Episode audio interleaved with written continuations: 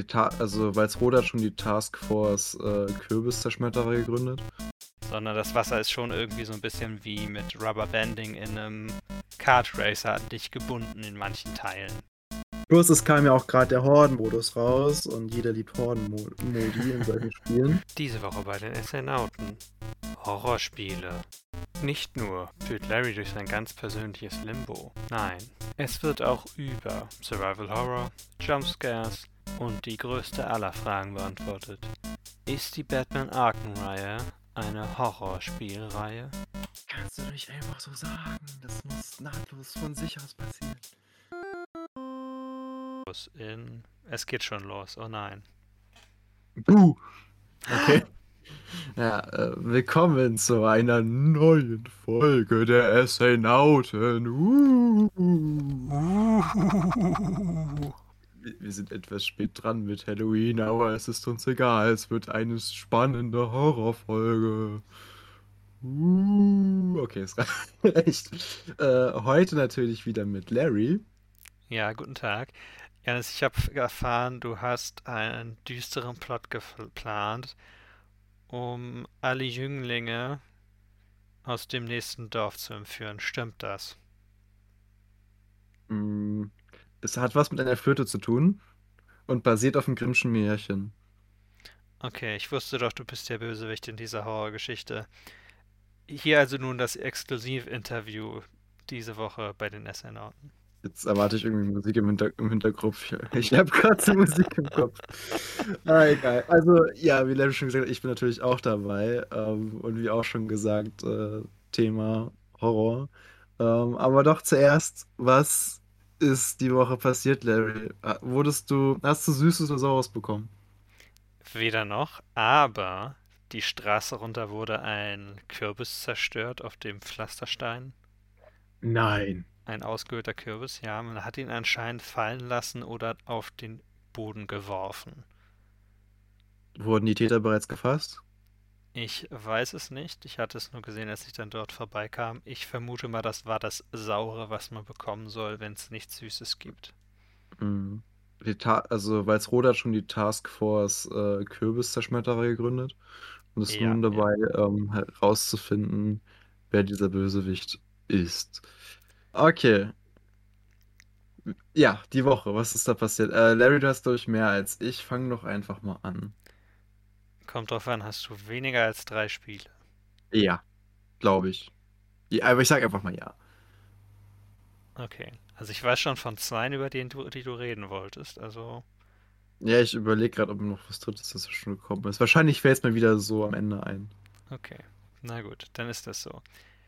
Ich habe Eastward zu Ende gespielt tatsächlich. Ding, ding, ding. Wieder was von der Liste.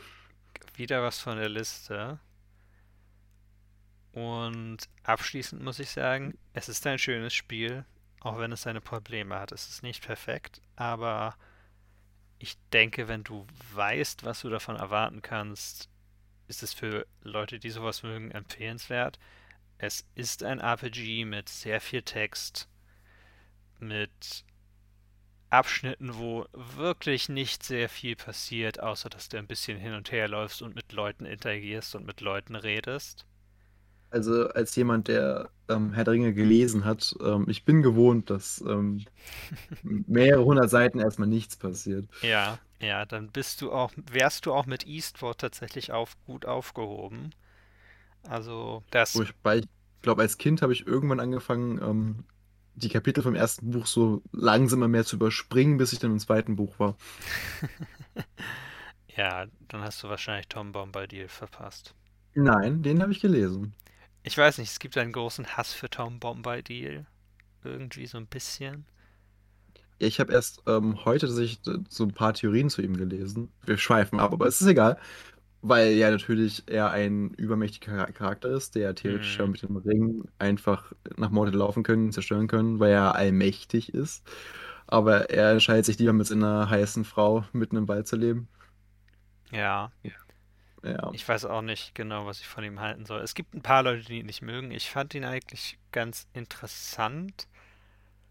Und ja, definitiv. Die Frage ist dann immer, wie wäre er wohl in den Filmen gewesen? Nicht umsetzbar, glaube ich. Ja, er hat ja eigentlich keine richtige Rolle, wenn man mal Genau. ehrlich ist. Also er ist ja. Also zum einen habe ich die Theorie gelesen, das ist einfach, weil Herr der Ringe und der Hobbit sind ja so gute Nachtgeschichten gewesen, die Mhm. Tolkien seinen Kindern erzählt hat. Und ein Gedanke von jemandem war halt, ja, das ist halt einfach ein Charakter aus einer anderen Geschichte von ihm, der einfach mal so einen Gastauftritt mehr oder weniger hat. Was halt gut sein könnte. Ähm, Ja. Dann gibt es aber auch Theorien wiederum, dass er mehr oder, wieder, mehr oder weniger halt die, ähm, die Erde symbolisiert. Also er ist halt allmächtig, kann sich aber halt nicht einbringen. So ein bisschen. Hm.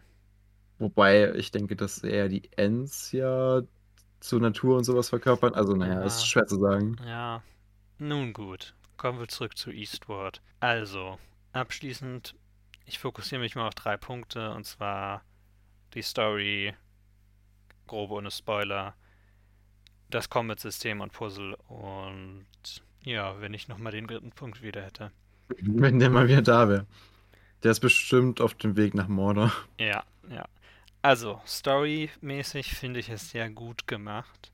Es gibt einiges, was so ein bisschen im Wagen gelassen wird, was manchmal regt mich das richtig auf in Spielen und Büchern, wenn es auf eine Art im Wagen gelassen wird, dass es einfach undurchdringlich ist, ohne dich wirklich doll damit zu beschäftigen. Aber in Eastward ist das nicht so, das ist sehr schön gemacht. Deswegen gefällt es mir da sehr gut, weil es dann eher so eine Tiefe gibt von wegen, das ist eine Welt, wo nicht alles komplett erklärt wird, weil die Charaktere dort leben und es wissen zum Beispiel oder sowas.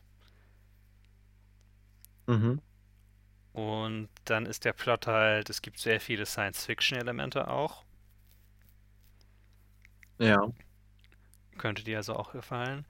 Und da ich ihn ja nicht weiter spoilern will, sage ich nur, dass das Ende sehr bittersüß ist, aber sehr schön auch. Aber bitter, bittersüß ist doch eigentlich immer ganz schön.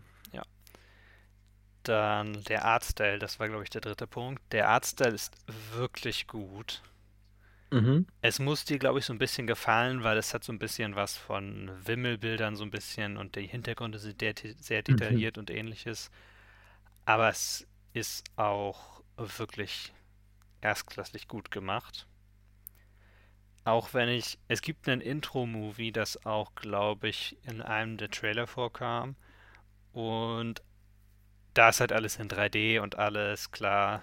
Es ist nur so ein kurzes Filmchen, da kann man nochmal, wenn man nochmal den Aufwand ein bisschen erhöhen. Und in manchen Bereichen wünschte ich mir, dass der Scope einfach noch viel größer gewesen wäre für dieses Spiel, was sowas betrifft. Aber es ist trotzdem sehr schön.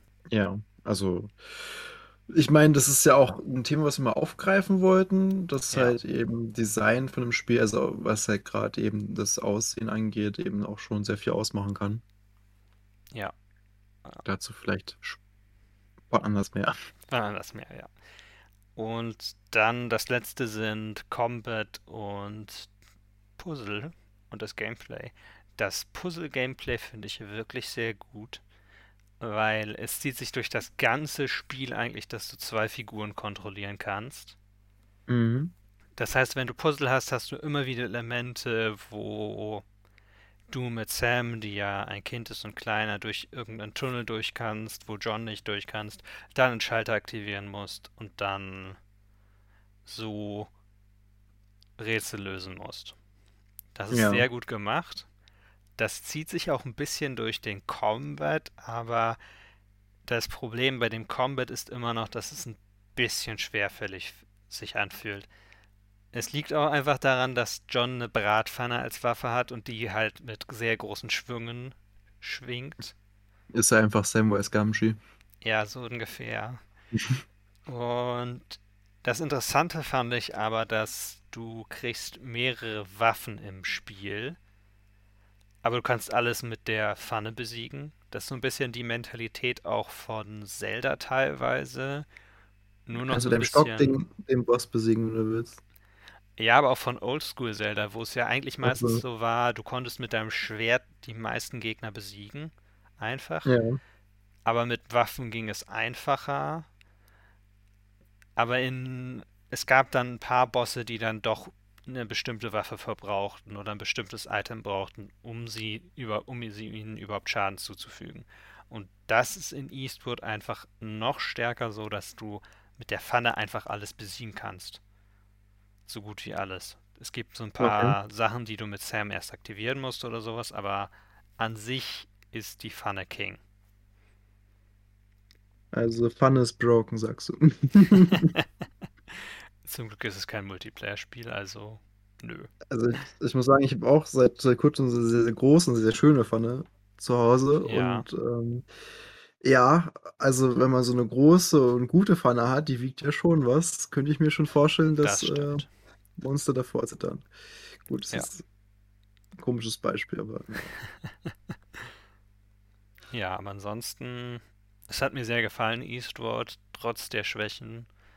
Es gab zum Beispiel gegen Ende hin einige Puzzle, die auf Timing beruhten und ich bin kein großer Freund von Puzzlen, die auf Timing beruhen, weil ich mir denke, ich möchte gerne die Zeit haben, mir das alles genau zu überlegen. Und das war halt immer mit einem Zeitlimit, das ablief und ähnliches. Aber es hat trotzdem Spaß gemacht. Mhm. Aber das ist ja auch bei einem Spiel doch die Hauptsache. Ja. Genau, deswegen spielen wir es ja. Gut, dann äh, erzähle ich mal eine Kleinigkeit. Tu das. Also, ich habe Gothic ähm, Armada 2 gespielt. Da hatte ich letzte Woche schon erzählt. Ich habe die Kampagne weitergespielt. Ähm, ich habe die beim letzten Mal gar nicht mehr zusammengefasst. Ich kann ja mal ein bisschen was dazu erzählen. Ähm, ja, Im Prinzip geht es um Admiral Spire, der ähm, für Jahre, Jahrhunderte verschollen war. Im Prinzip ist es ja ein Science-Fiction ähm, wo es ja darum geht, ähm, Schiffkämpfe gegeneinander zu führen. Und das Problem an Warhammer ist halt einfach, dass die naja, das Setting ist ja, wie Games Workshop immer sagt, grimdark, also sehr finster und zum Beispiel beinhaltet das ein ähm, einfacher Sprung mit dem Raumschiff von A nach B kann ähm, dazu führen, dass man einfach mal 100 Jahre in dem Raum dazwischen ist. Okay. So, und ja, so mehr oder weniger allen möglichen Gefahren ausgesetzt ist. Hm. Und dann kommt, kommt, man wieder raus. Also ihm ist anscheinend nichts passiert, sie haben halt nur sehr, sehr viel Zeit verloren. Und die kommen halt aus dem Mob raus und merken, okay, ist irgendwas falsch. Ähm, und stellen fest, ah ja, okay, der Planet, der das Imperium vor den Dämonen geschützt hat, also diese letzte, diese, diese eine Bastion, der ist gefallen. Es kam auch schon im Tutorial für das Spiel. Und äh, ja, dann sagt er sich halt so, gut, ja, der ist zwar gefallen, aber das heißt ja nicht, dass wir nicht trotzdem weiterkämpfen und uns neu aufstellen. und dann, ja, so, so ein Typ ist das halt. Und dann ähm, lässt er halt einen Funkspruch fallen, so an alle imperiale äh, Streitkräfte in der Nähe, so kommt zu mir, vereint euch mit mir und gemeinsam werden wir uns neu aufbauen und den Feind in die Knie zwingen. Und ähm, ja, so beginnt halt die Kampagne. Klingt halt sehr äh, Standard eigentlich, wenn man so drüber nachdenkt. Ja. Ähm, ja, dann fängt es halt einfach an. Also man hat erstmal ähm, drei Kommandanten, mit denen man dann rumfährt und äh, verschiedene Planeten einnehmen muss. Und natürlich wird die Story ein bisschen weitergetrieben. Also zum Beispiel, dass man dann gegen spezielle Orc-Warlords, äh, nicht Orc, ähm, spezielle Chaos-Anführer äh, kämpfen muss. Mhm. Oder halt ähm, eine Mission, wo ein neuer, äh, eine neue Streitkraft gefunden wird. Ja. Die sich dann irgendwie noch gerade so am Leben haben halten können und man kommt halt dazu und äh, rettet die dann halt. Plus, ähm, das Spiel hat mittlerweile dann auch zufällige Events, die passieren können. Zum Beispiel, es gibt, also würde sich, glaube ich, jeder Star Trek-Fan freuen, es gibt dann halt plötzlich so Weltraumlebewesen, so Quallen, die ah. dann da ah. rumfliegen. Und man ist so, okay, wenn wir jetzt bei Star Trek wären, die würden sofort, oh, Scanner raus, erforschen. In Warhammer. Also, wenn ihr mit eurem Schiff dagegen fährt, machen sie Boom. Wenn ihr sie kaputt schießt, machen sie Boom. Also nicht reinfahren. Und als Spieler denkt man sich, okay, ich verurteile einfach Massengenozid an diesen Quallen. Sobald ihr sich mein Schiff nähern, schieße ich die einfach ab. So, das ist ein das ist deine Reaktion dazu. Ähm, aber es gibt auch noch ein anderes cooles Event, das habe ich vor kurzem freigeschaltet. Das ist einfach ähm, eine Sonneneruption. Ah, Und, okay. und dann siehst du einfach über die Karte so einen gelben Energiestrahl fahren. Du kriegst vorher eine leichte Warnung, dass der kommt. Und der zerstört einfach von allen Schiffen die Schilde hundertprozentig. Und wenn die halt weiter drin bleiben, verlieren die immer weiter Leben, Ja, bis okay. es halt zerstört ist. Äh, dummerweise, ähm, in der Schlacht, die ich dann hatte, hat mein eines Schiff, es gibt ja eine Moralfunktion, ähm, das wurde etwas lidiert und die Crew aus irgendeinem Grund hat plötzlich angefangen zu meutern. Oh. Diese edlen Hunde. Aber das Tra Tragische daran war, hätten sie nur gemeutert, wären sie halt einfach nur geflohen. Aber es kam genau in dem Moment die Solareruption, ist einfach genau in diesen Strahl reingefahren, weil sie geflohen Ah. sind. Und das war auch kein günstiges Schiff, sag ich mal. Du siehst nur noch, wie dieses teure Schiff da in den Horizont Oh fährt und gleich von dieser Energiewand zerstört und du bist so. Ja, so habe ich mir den Tag auch vorgestellt, Jungs. Mm. Ja, aber es, ist, es bringt dann irgendwie auch zu lachen, sowas. Also wenn so ein bisschen ähm, mal zufällig was passiert, ist ja ganz nett. Ja, das stimmt. Manchmal kann Ja. sowas echt nervig sein. Ja, da fand ich das nicht so schlimm, weil im Prinzip sagt der Spiel direkt, ja, also was du machen kannst, du kannst in Asteroidenfelder oder es gibt so ähm, Nebelwolken, da kannst du reinfliegen und bist du geschützt. Ja. Ach so, okay. Das sagen sie direkt am Anfang und das heißt, du kriegst halt eine Minute, Minute bevor es kommt, hast du Bescheid bekommen. Das heißt, du kannst einfach in eine Wolke fahren und gut ist. Ja, okay, ja. Mhm. Ja, also ich habe noch nicht ähm, angefangen, irgendwie kam, also so eine Kampagne zu spielen, die jetzt nicht mit der Story zusammenhängt. Und ich habe noch keinen Multiplayer gespielt, aber ich glaube, das ähm, würde ich auch nicht wollen. Da wäre ich wahrscheinlich zu schlecht für. Mm. Ähm, stattdessen bastel ich mir jetzt irgendwie in dieser Kampagnenkarte irgendwie eine Schiffskombination, die ganz cool ist. Zum Beispiel, ähm, eins meiner Schiffe kann eine Stasisbombe legen, eine andere kann, also Stasisbombe hält ja die Schiffe fest. Und das andere kann in der Zwischenzeit eine Bombe dahin teleportieren, die nochmal neben den Schiffen explodiert. Sowas ist halt ganz witzig. Ja. Oder dass man das irgendwie mit ähm, Torpedos, die man abschießt, kombiniert. Das ist allgemein ein ganz witziges System eigentlich. Und natürlich ähm, jedes Spiel, das Science Fiction ist, mit ähm, Raumschiffkämpfen, wo man andere Schiffe rammen kann, ist ein gutes Spiel. Das stimmt. Ja.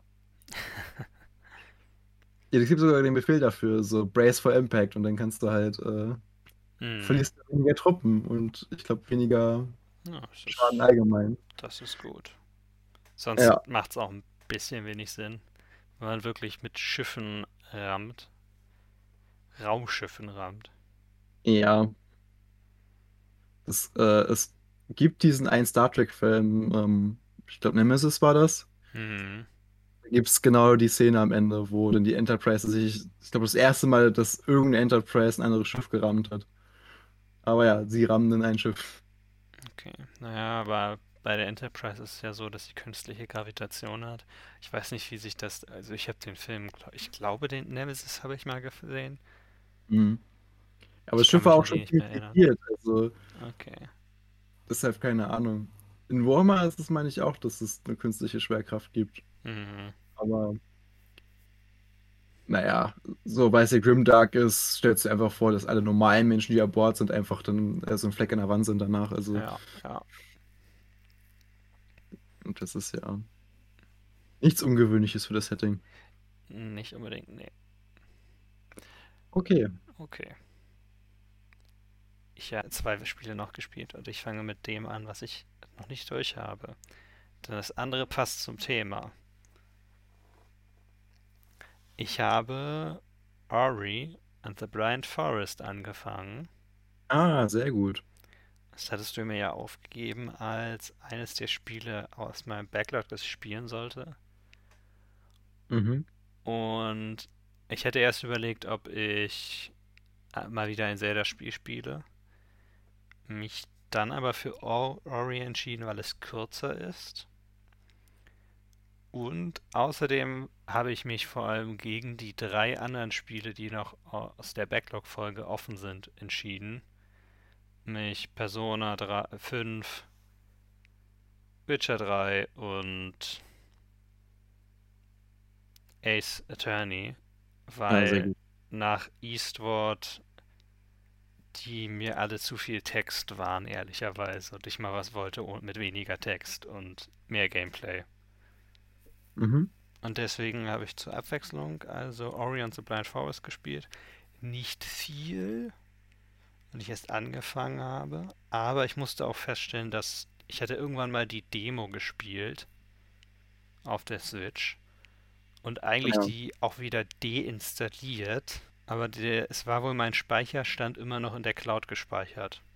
Ja, das ist doch cool. Ich hätte weitermachen können, aber weil das nur die irgendwie die ersten 40 Minuten waren und ich dann die nochmal spielen wollte, um wieder richtig reinzukommen. Weil das ist jetzt auch ein, über ein Jahr, glaube ich, her, dass ich das gespielt habe. Ich glaube, mhm. es kam, kam es Ende letzten, irgendwann Mitte letzten Jahres kam das, glaube ich, heraus. Aber auf jeden Fall, um nochmal richtig das Gefühl für das Plattforming zu bekommen und sowas, ich war tatsächlich an einigen Stellen, wo ich mich noch daran erinnere, der, aus der Demo, dass ich richtig genervt war, wo es also mit Timing war, dass du Dinge ausweichen musstest, die so gut wie in den Instant tot waren, war ich mhm. weniger genervt. Bevor wir angefangen haben, habe ich noch eine Sequenz gespielt, wo ein Baum geflutet wird. Und du musst aus diesem Baum fliehen. Okay. Es ist eine dieser üblichen Fluchtsequenzen, wo also Wasser steigt und du musst immer weiter nach oben, bis du draußen bist. Problem: Ori hat keine Checkpoints, sondern du kannst dir die ja alle selber machen. Speicherpunkte. Indem okay. du Energie ausgibst, legst du selber fest, wo du einen Speicherpunkt haben willst. Was ein cooles System ist, weil das kann heißen, wenn du eine Hürde hast, wo du Probleme hast, drüber zu kommen und du die Energie hast, kannst du einfach dahinter einen Speicherpunkt setzen oder in der Mitte, wo es sicher ist, und das dann so weitermachen. Das macht es natürlich sehr viel einfacher. Bei solchen Sequenzen kannst du das natürlich nicht, weil das Wasser steigt. Es ist keine sichere Umgebung, um einen Speicherpunkt zu setzen.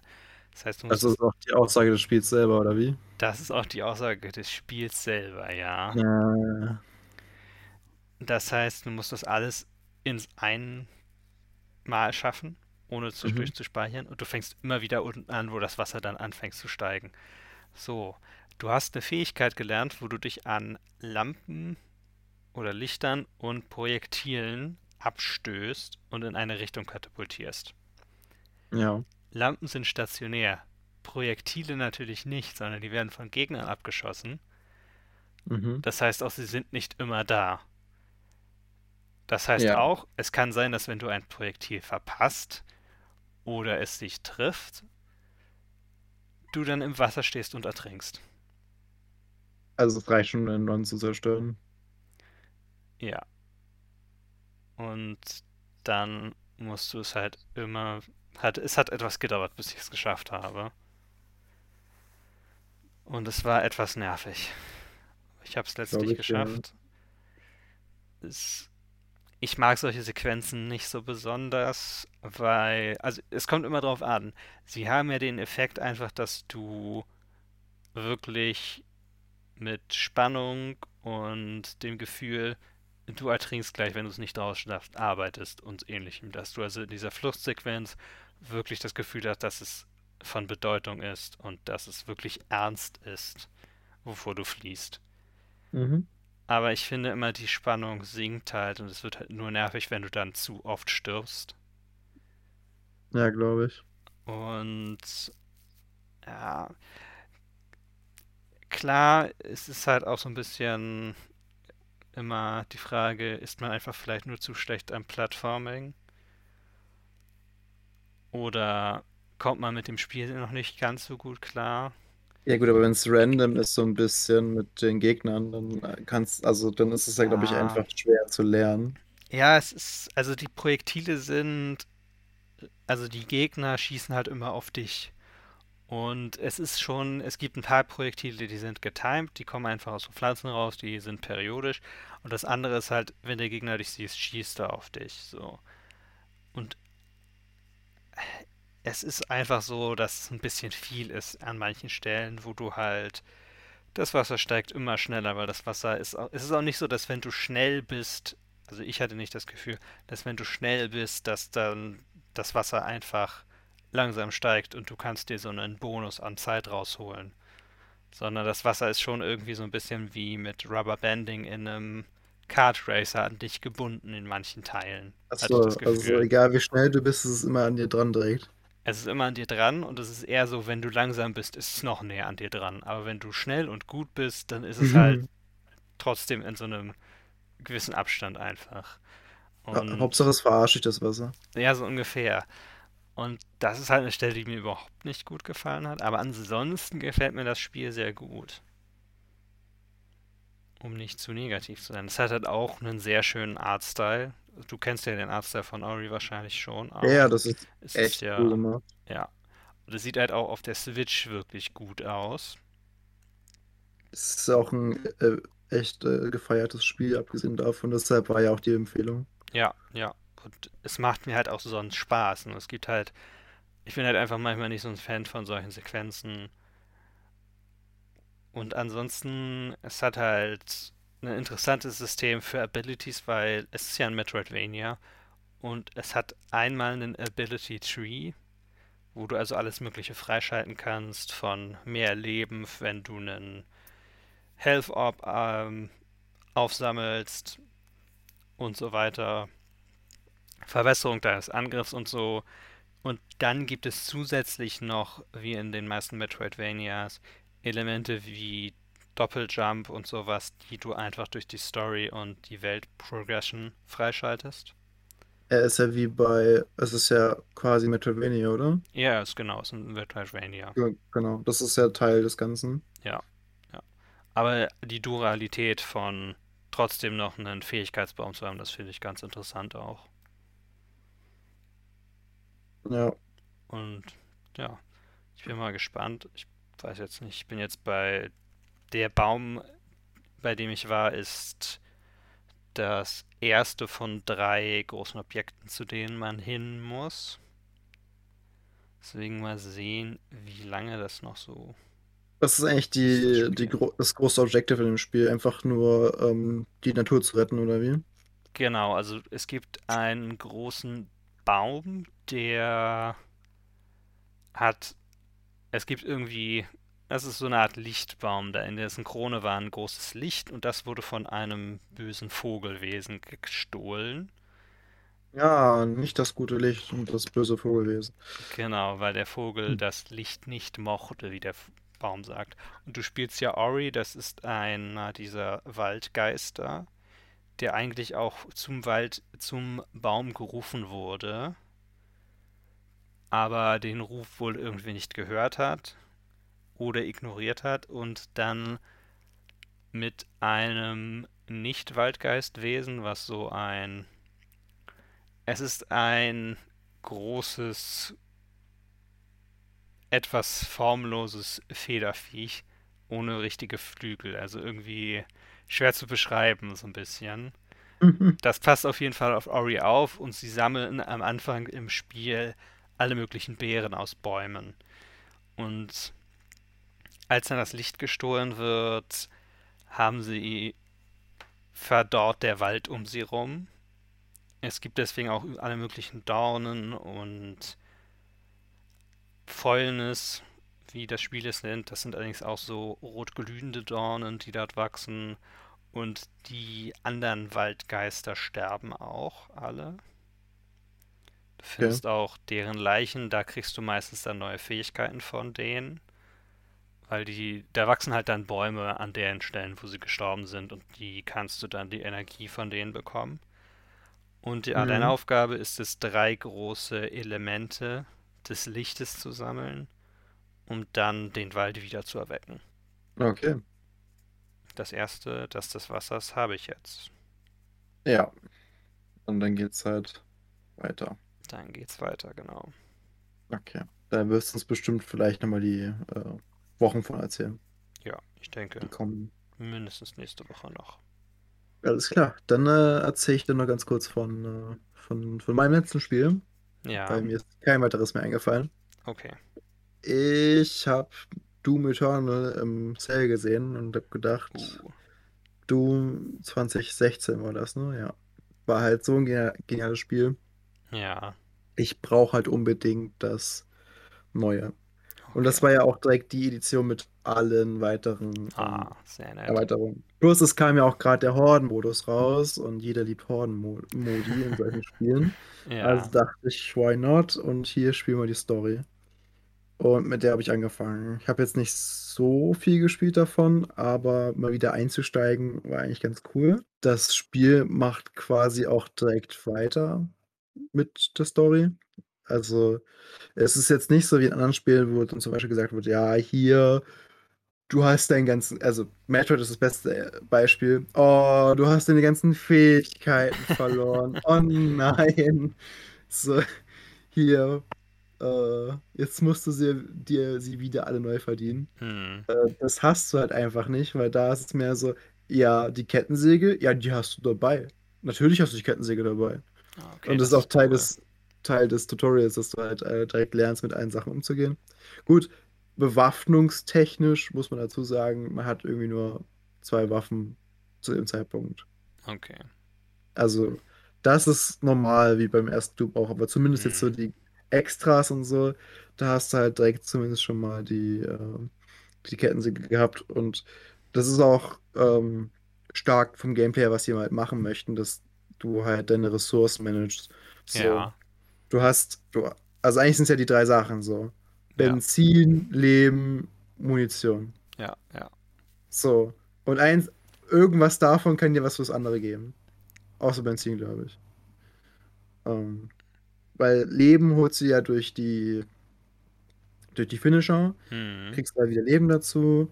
Ähm, falls die Munition alles, kriegst du halt hier. Ach, jetzt fehlen mir die Worte. Moment. Ähm, genau, Kettensäge? durch Ketten, Kettensäge, genau, kriegst du die Munition. Und halt einen ziemlich coolen Kill. Ja, Und ja, das äh, ist eigentlich ganz gut gemacht. Dann gibt es halt so ein ganz paar Tutorials, sage ich mal, also ganz einfach gehalten, weil das Spielprinzip ist ja an sich klar. ja, Allerdings habe ich noch nicht so wirklich viel die Maps erkundet, weil ich weiß, da ist auch immer relativ häufig was versteckt das irgendwie. stimmt. Am ersten Teil waren es diese kleinen Minifiguren von, vom Doom-Guy. die waren cool. Die waren mega cool. Aber da habe ich auch nicht die Muße gehabt, alle zu jagen. Also eigentlich habe ich das immer nur gespielt, um Zombies abzuschlachten und äh, coole Cutscenes zu haben, wie ich Leute umbringe. Hm, Also Dämonen natürlich. Genau. ja, Ja. Und das war es eigentlich schon. Also so viel mehr gibt es nicht zu sagen. Ähm, aber kurz storytechnisch, so anscheinend ähm, ist der Doomguy in der Festung, die die Erde umkreist. Und hat da ja, sein eigenes, sein eigenes Zuhause, sage ich mal. Und ab und zu hört er halt einen Hilferuf von der Erde und geht runter. Und seit dem ersten Teil hat sich die Erde wohl auch ziemlich verändert. zum Also Schlechteren oder zum Besseren? zum Schlechteren. Also Okay. das, ich meine, das war ja nur auf dem Mars Ja, eigentlich schon. am, am ersten Teil, wo die Dämonen plötzlich aufgetaucht sind. Ähm, ich weiß allerdings gar nicht mehr, da müsste ich selber mal gerade nachgucken, so ähm, das Ende davon. Ich auch nicht mehr. Ist auch schon zwei Jahre her, dass ich das gespielt habe, meine ich. Ja, also ich glaube, es war diese verrückte Frau, die man äh, umlegen musste am Ende. Hm, Ähm, ach so, genau, man wird, glaube ich, festgenommen. okay. Zwei Fragen habe ich noch. Hast du schon was von dem, was ja im Marketing auch geteased wurde, schon was von den Heaven-Teil gesehen, den, gegen den man kämpft dieses Mal? Ja, es, es gibt ja auch die ganzen großen Poster dazu und das sieht auch irgendwie aus wie Warhammer 40k. Ich meine, ich, ich rede sehr viel darüber aktuell, aber so, ich meine, die Dämonen, die man abschlachtet, äh, Hm, riesengroße Roboter, die sich gegenseitig bekämpfen. Man könnte meinen, das ist daran angelegt, aber ich fühle mich natürlich auch nicht zu weit aus dem Fenster.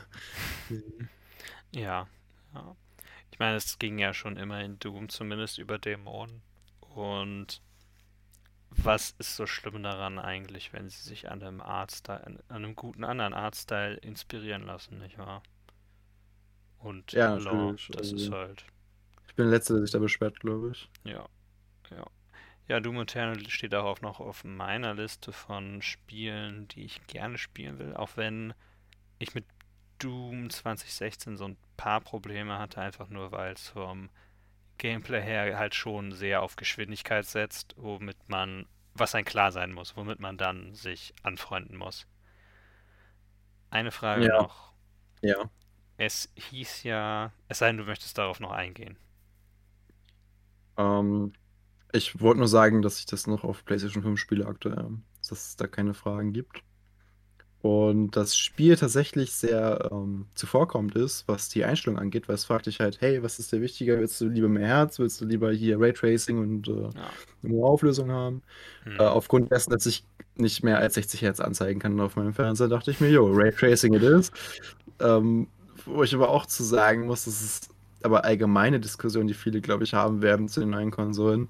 So brauchst du überhaupt 4K und mehr als, also du, beziehungsweise geht ja bei den meisten ja gar nicht, weil die Mhm. Konsolen das ja gar nicht leisten können, dass du eine höhere Auflösung hast und eine höhere Herzzahl. Also deshalb werden sich da wahrscheinlich die meisten Leute, die jetzt nicht sich für 1000 Euro einen Fernseher kaufen, wahrscheinlich sagen, ja, okay, passt, ich bleib bei dem geilen Bild.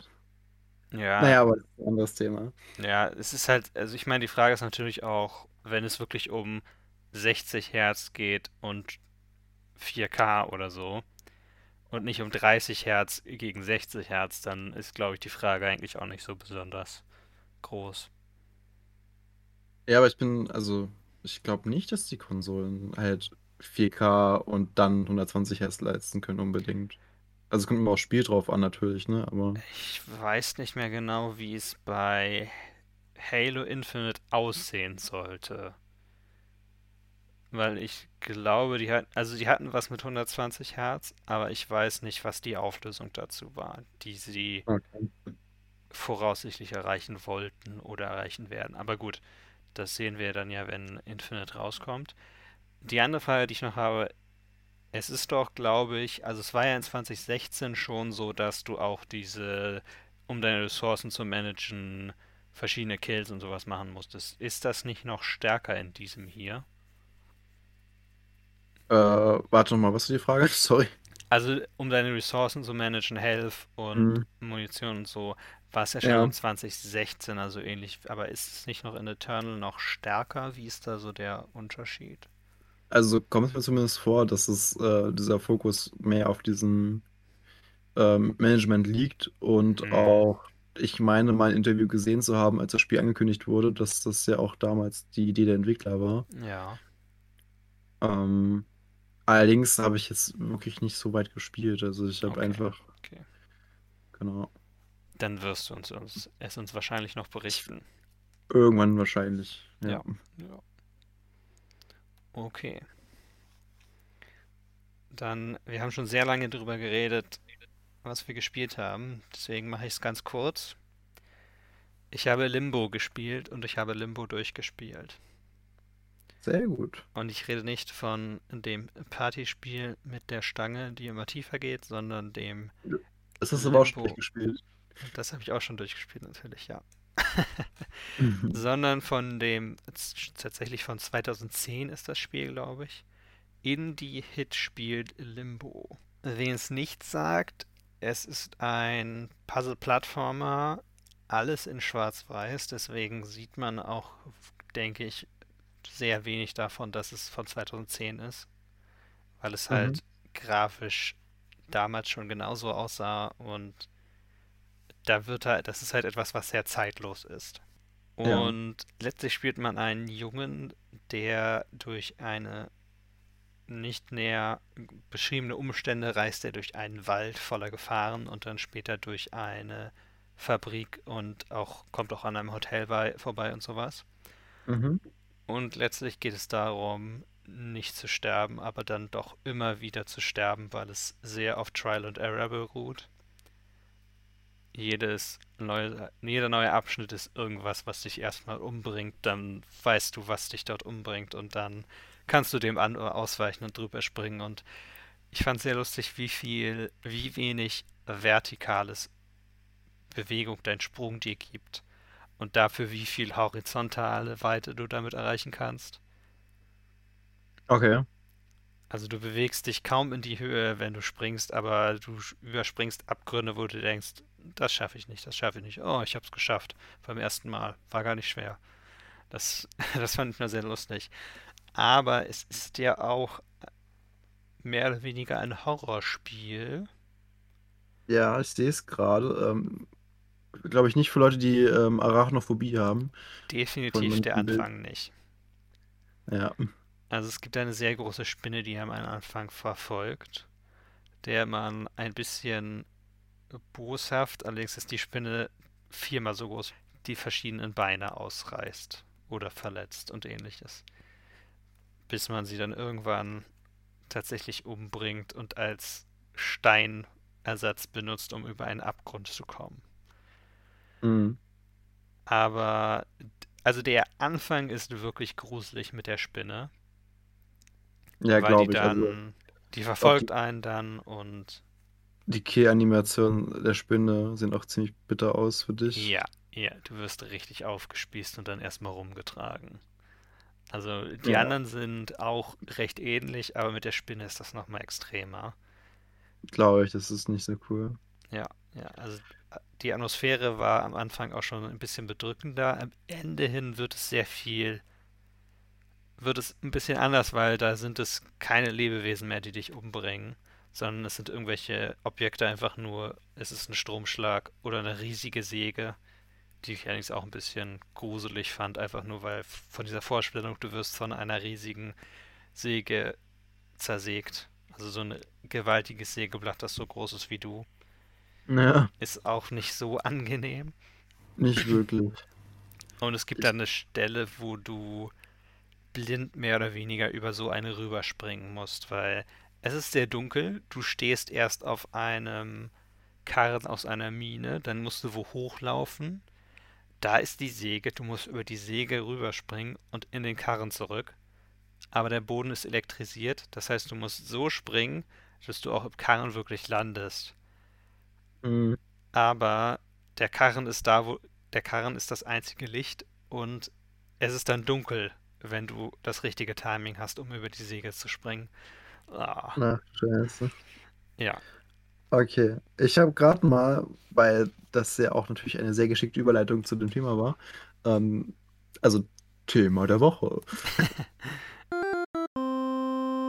Das Thema der Woche. ja, ähm, gerade mal ähm, in meine Steam-Bibliothek geschaut, einfach mal ähm, bei den erweiterten Filteroptionen Horror eingegeben als äh, Genre, um mal zu gucken, was ich überhaupt da habe, ja, also was ich besitze.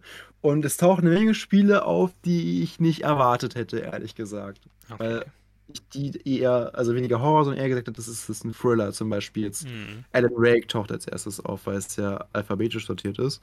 Alan Wake ist ja, hat zwar so ein bisschen gruselige Elemente, aber es ist jetzt nicht wirklich ein reines Horrorspiel, würde ich sagen. Es ist mehr halt, ähm, ja, ein guter Thriller, wenn man so möchte. ja, Hätte ich jetzt gesagt, persönlich. aber Genau. Genregrenzen, Ähm, Genregrenzen oh, sind ja immer ein bisschen fließend. Natürlich. Und ich komme natürlich auch drauf, immer drauf an, was für eine Person ist. Also Ja, angenommen, du hast Angst vor Dunkelheit, ist Alan Wake schon, ja, ziemlich gemein. hm, Ähm, als nächstes steht Batman aus irgendeinem Grund da, also Arkham Asylum, Arkham Knight. Keine Ahnung, was die mit Horror zu tun haben sollen. So aus jetzt ein bisschen Scarecrow oder so, aber hm, nein. Also absolut nein. Ähm, aber was danach kommt, finde ich gut, weil das ist nämlich die Bioshock-Reihe. Okay. Zumindest eins und zwei. Ja, Und da würde ich sagen, ja, die haben schon Horrorelemente. Also auch gerade mit den ähm, Süchtigen, die halt, äh, also ich meine nur mal die erste Szene im Bioshock 1, wo das oh ja. U-Boot oder diese, diese, Glocke halt ankommt und du siehst halt nur diese Hände und die, das Schleifen von dem Metall und so im Hintergrund bewegt sich irgendwie was. So, das war halt schon so stark. Also bin ja eigentlich kein Horrorfan, aber das hat mich ja, schon, ja. ja. Das hat dir schon gefallen, wolltest du gerade sagen, ne? Das hat mir sehr gefallen, ja. Ja. Aber du wolltest was sagen. Ja, ich wollte nur auch darüber reden. Also es ist ja vor allem dieser Kontrast auch. Du hast, bist ja in diesem Unterseeboot und hast diesen Introfilm für Rapture, wo du dir denkst, okay, ich komme in eine total große, total tolle, total lebendige Stadt. Und von außen sieht sie ja auch noch so aus. Es sieht ja aus wie Hochhäuser unter dem Meer sind es einfach. Und du denkst dir, kann ja eigentlich nur gut werden, wenn du nichts über das Spiel weißt. Und dann kommst du da an und alles ist aber heruntergekommen und es ist eine. Nach dem letzten Ruinen. Neujahrsfest ist alles in Ruinen und alle sind mehr oder weniger verrückt geworden. Ja. Aber es ist halt einfach eine großartige Reihe und auch so die Little Sisters, die von sich aus ja schon so ein bisschen gruselig aussehen. Ähm, zu den Big Daddies, die auch gruselig aussehen. So, Hm. ja. Aber das ist schon echt, echt stark. Ähm, als nächstes steht ja äh, äh, Blasphemous, was ich leider nicht noch nie gespielt habe, aber ich besitze es. Das soll aber auch gut sein, habe ich gehört, aber Ja, keine ja. Ahnung. Es wird auch Ähm, oft, genauso wie Core. Ja. es wird auch als Dark Souls in 2D beschrieben. Es ist eins von diesen 2D Dark Souls. Man kennt sie ja. Wobei Ja, ich ja ja, eher sagen nicht- würde, dass alle, nee, ich würde eher eigentlich eher sagen, dass alle möglichen Spiele die 2D-Vorläufer von Dark Souls ist nur 3D und Dark Souls einfach nur die 3D ein Sch- 3D-Spiel ist, was sich an die Schwierigkeit von alten 2D-Spielen orientiert. Aber gut. Aber ist das denn nicht mehr so ein Castle, nee, so ein Metroidvania? Dann, Blasphemous? wenn es e- eher weil so Elemente, wenn es Elemente nimmt von Souls-Spielen und Souls-Spiele ja Elemente von Metroidvania-Spielen haben. So. Ja, ich meine, man kann das ja alles eigentlich kaum noch richtig trennen, wenn man mal ehrlich ist. Aber Ja, ja, es ist halt, wieder. es geht, glaube ich, auch um manche der Themen und Tropes in Blasphemous, weil es ja schon so ein bisschen, es ist grimdark, auch so ein bisschen wie, genau wie ja auch Dark Souls es ist. Mhm. Na gut, Und- ähm. Ja, war noch was? Oder?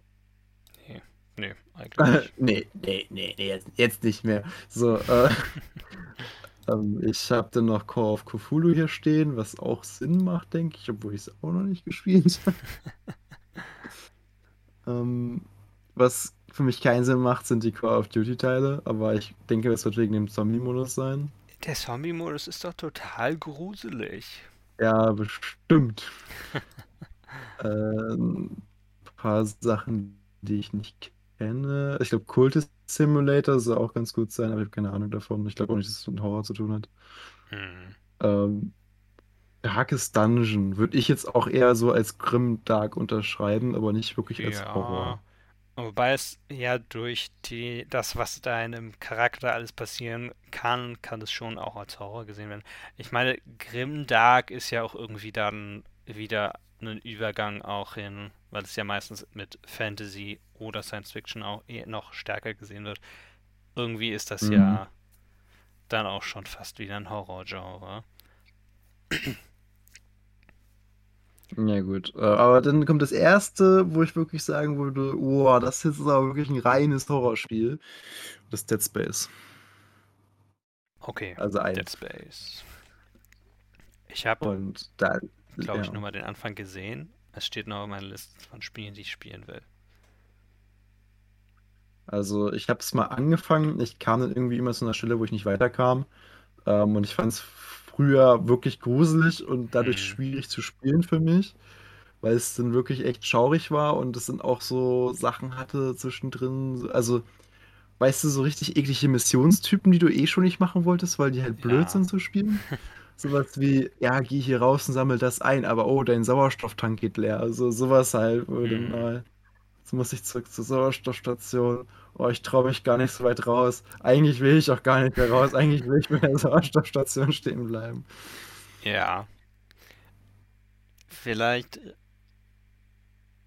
Ja, also Dead Space. Ich wollte es nochmal spielen. Ich weiß nicht, wie ich damit klarkomme.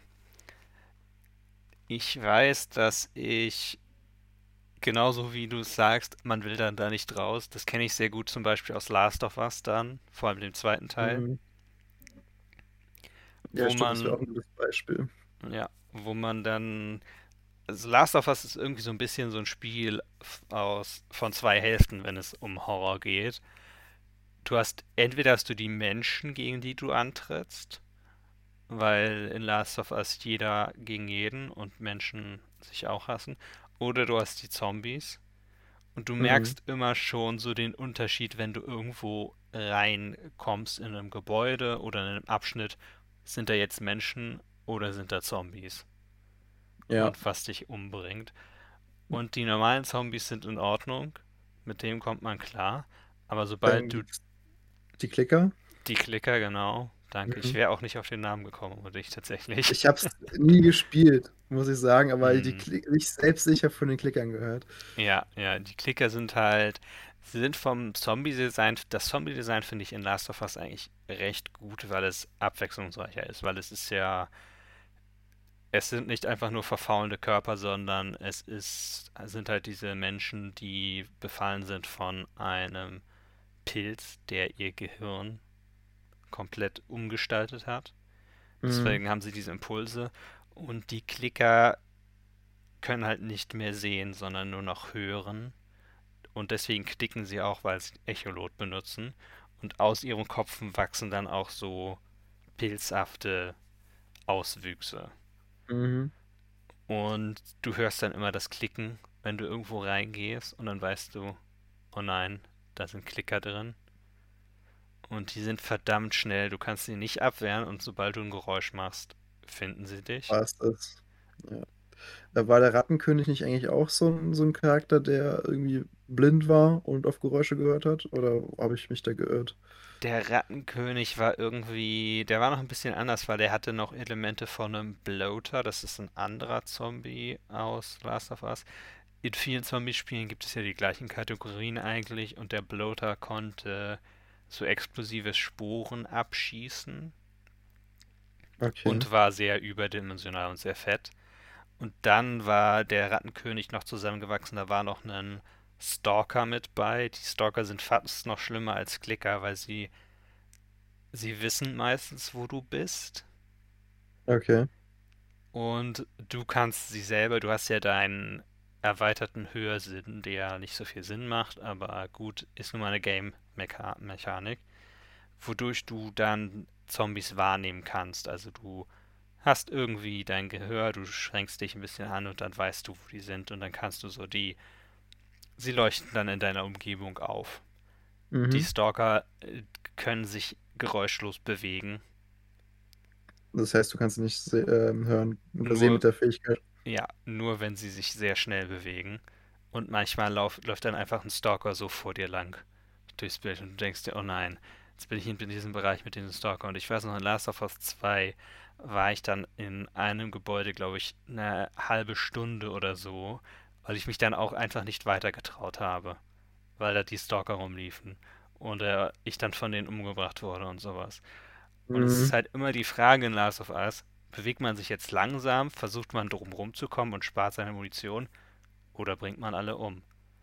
Meistens Ja, hat man die Option, aber es wird schwierig.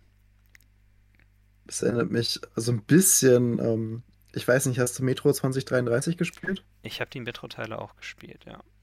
Also, ich habe es nicht durchgespielt, aber, ähm, das ist tatsächlich 'ne Reihe, die hat mein Vater gespielt und ich Mhm. habe ähm, was heißt früher es ist nicht super lange her, aber ist schon 'n bisschen her, ähm, auch mal zugeguckt und ich weiß noch, es gab das eine Level mit den Bibliothekaren im ersten Teil, was ja so ähnlich ist. Da solltest du was ich halt so richtig cool finde, dass die den Namen Bibliothekare bekommen haben, by the way. Mhm. Weißt du, dieses Mhm. typische so: „In der Bibliothek darfst du nicht laut sein“, so und dann ist halt wirklich so: „In der Bibliothek darfst du nicht laut sein, weil sonst kommt der Bibliothekar und bringt dich um.“ Mhm. Und, äh, das ist ja einfach so ähnlich, nur dass es ja extrem muskulöse Viecher sind, so fast gorillahaft, Ja. die, ähm, ja, dich dann einfach mit einem Schlag dann gegen die Wand werfen können. Ja, aber sehr ähnliches Prinzip so, da hast du ja auch nicht wirklich Lust dann, ähm, mit dem was zu machen. Ne, ne. Ja. Mm, Ich finde ja, das sind ja jetzt beides Survival-Horror-Spiele. Mhm.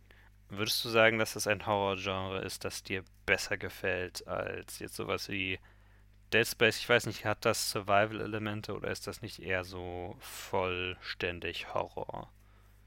Mm, Ich weiß, also Survival-Elemente. Also, dass du Munition sammelst und sowas alles. ja, ja, das hast du schon da drin. Also, Okay. äh, ich glaube, das kann man schon dazu sagen, dass das ähm, auch den Aspekt hat. Plus, ähm, ja.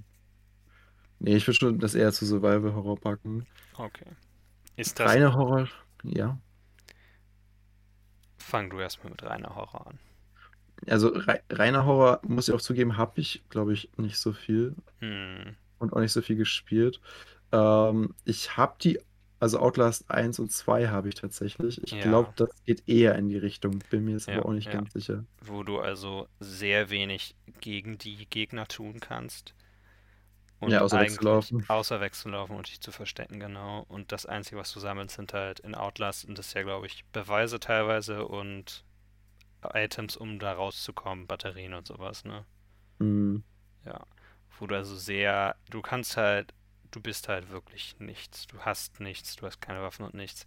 Würdest du sagen, dass dir Survival Horror besser gefällt? Weil du bist ja auch ein Resident Evil Fan.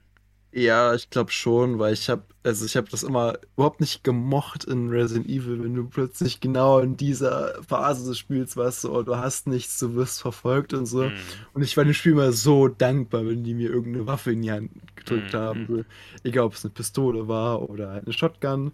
So, Hauptsache so, okay, ich fühle mich jetzt besser, weil ich kann jetzt selber so ein bisschen bestimmen, was ich jetzt hier mache. Ja. Ich würde auch Genau. s- sagen, vom Gameplay her macht es das auch dann so ein bisschen diverser, wenn du nicht nur weglaufen kannst, sondern wenn du entdeckt wirst, du noch die Option hast, dich zu verteidigen. Es kann sein, dass es total schief geht. In Last of Us geht es meistens total schief, aber die Option finde ich auch immer sehr schön. Ja, also es ist auf jeden Fall was Gutes zu haben. Ich, selbst beim Resident Evil 2, wo ähm, Mr. X kam, Mm, du kennst ja den Charakter, glaube ich, ja, ne? ja. So, es, also erstmal wunderbar mit dem Sounddesign, dass du nur in irgendeinen Räumen so hörst, dass er da gerade irgendwie unterwegs ist und langläuft. Aber ähm, du konntest den zwar ähm, abknallen, also wenn du den oft genug getroffen hast, dann ist er auch irgendwann so kurz zusammengebrochen. Also, naja, auf ein Knie gesunken. Mm, Für ein paar Sekunden ist er wieder aufgestanden. Ähm, aber zumindest konntest du eine Sache mit der Waffe machen und das war ihm seinen Hut abschießen. Und mm. dafür gab es ein Achievement und der Hut war dann das ganze Spiel lang weg. So, das war zumindest so, haha, ich hab deinen Hut. Ja, ja. Was machst du jetzt? Hm? Ja, und äh, gut. Plus, allerdings muss ich zu Resident Evil sagen, ähm, gerade was Mr. X angeht, es gab tatsächlich auch so Szenen, ähm, da bist du in Sackgasse gelaufen, es gab ein Safe Room in der Sackgasse, du gehst in den Safe Room und du denkst halt so, okay, es ist ein bisschen unlogisch, dass er jetzt halt wieder geht, weil eigentlich müsste er jetzt vor der Tür warten, bis ich wieder rauskomme. Ja, Rein theoretisch, aber es wäre halt ähm, vom Gameplay her unfassbar schlecht. ja, das stimmt. Aber es ist auch immer, ich finde es immer auch besser, wenn es Momente gibt, wo du sicher bist, weil sonst kann die, sonst hast du halt nur Höhen und nur Spannung und Mhm. damit komme ich persönlich auch nicht so gut klar. Zum Beispiel in Outlast ist es ja doch eher so, dass du die ganze Zeit eigentlich um dein Leben fürchten musst. Und Ja. in Spielen wie Resident Evil oder auch Last of Us gibt es ja immer auch dann, und sei es nur durch Cutscenes, einen Abfall in der Spannung, wo du dann durchatmen kannst und einen Moment hast, um dich wieder ein bisschen zu beruhigen und wieder ein bisschen ruhiger zu werden. Mhm.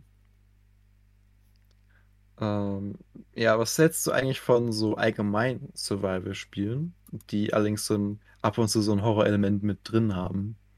Also, ich muss an sowas wie Subnautica denken, wenn du halt, entweder du bist halt ganz, ganz tief unter, unter dem Meeresspiegel, wo es eh schon beklemmt ist, und dann kommen Mhm. irgendwelche Monster und greifen dich an. Oder was, ich glaube, jeder, der Subnautica schon mal gespielt hat, so das Gefühl, wenn du plötzlich den, äh, wie heißt denn, der Leviathan? Also auf jeden Fall gibt es so einen so einen, so einen Jagdfisch, der ist Mhm. riesengroß, der hat so Zangen an seinem Maul dran, der ist relativ bekannt und das, äh, der Klassiker ist halt, du fährst mit deinem kleinen U-Bootchen, also dem ganz kleinen, nicht dem großen, rum, nichts Böses ahnen und plötzlich schnappt er halt sich dieses Boot, weil er kann einfach dieses Boot festhalten mit den Krallen und du starrst in dieses Maul in deinem Boot und bist so, oh mein Gott, was passiert? Und fängt an zu, sch zu schreien. So die Nachbarn denken, du bist bescheuert oder so. Und ja, dann war dieser Leviathan da. Ja, also ich finde, solche Elemente können in solchen Spielen manchmal noch viel effektiver sein, wenn es um den Jumpscare geht. Weil Ja. vielfach in Survival-Horror-Spielen ist es ja so, dass du irgendwie eine Grunderwartung hast von was Schlimmem, was passiert. Und dann, wenn sowas aber dann in einem normalen Spiel passiert, ist es sehr viel gruseliger noch manchmal. Ja, weil man auch nicht unbedingt damit rechnet, ne? Ja, ja. So.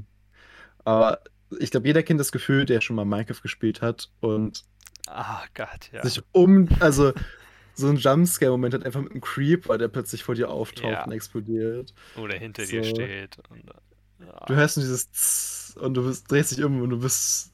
Also, wegen dem Creeper habe ich wirklich, also gut, da war ich auch jung, aber ich wirklich schon mal geschrien tatsächlich in dem Moment, weil, weil es mich einfach so überfordert hat in dem Mhm. Moment, dass der aufgetaucht ist.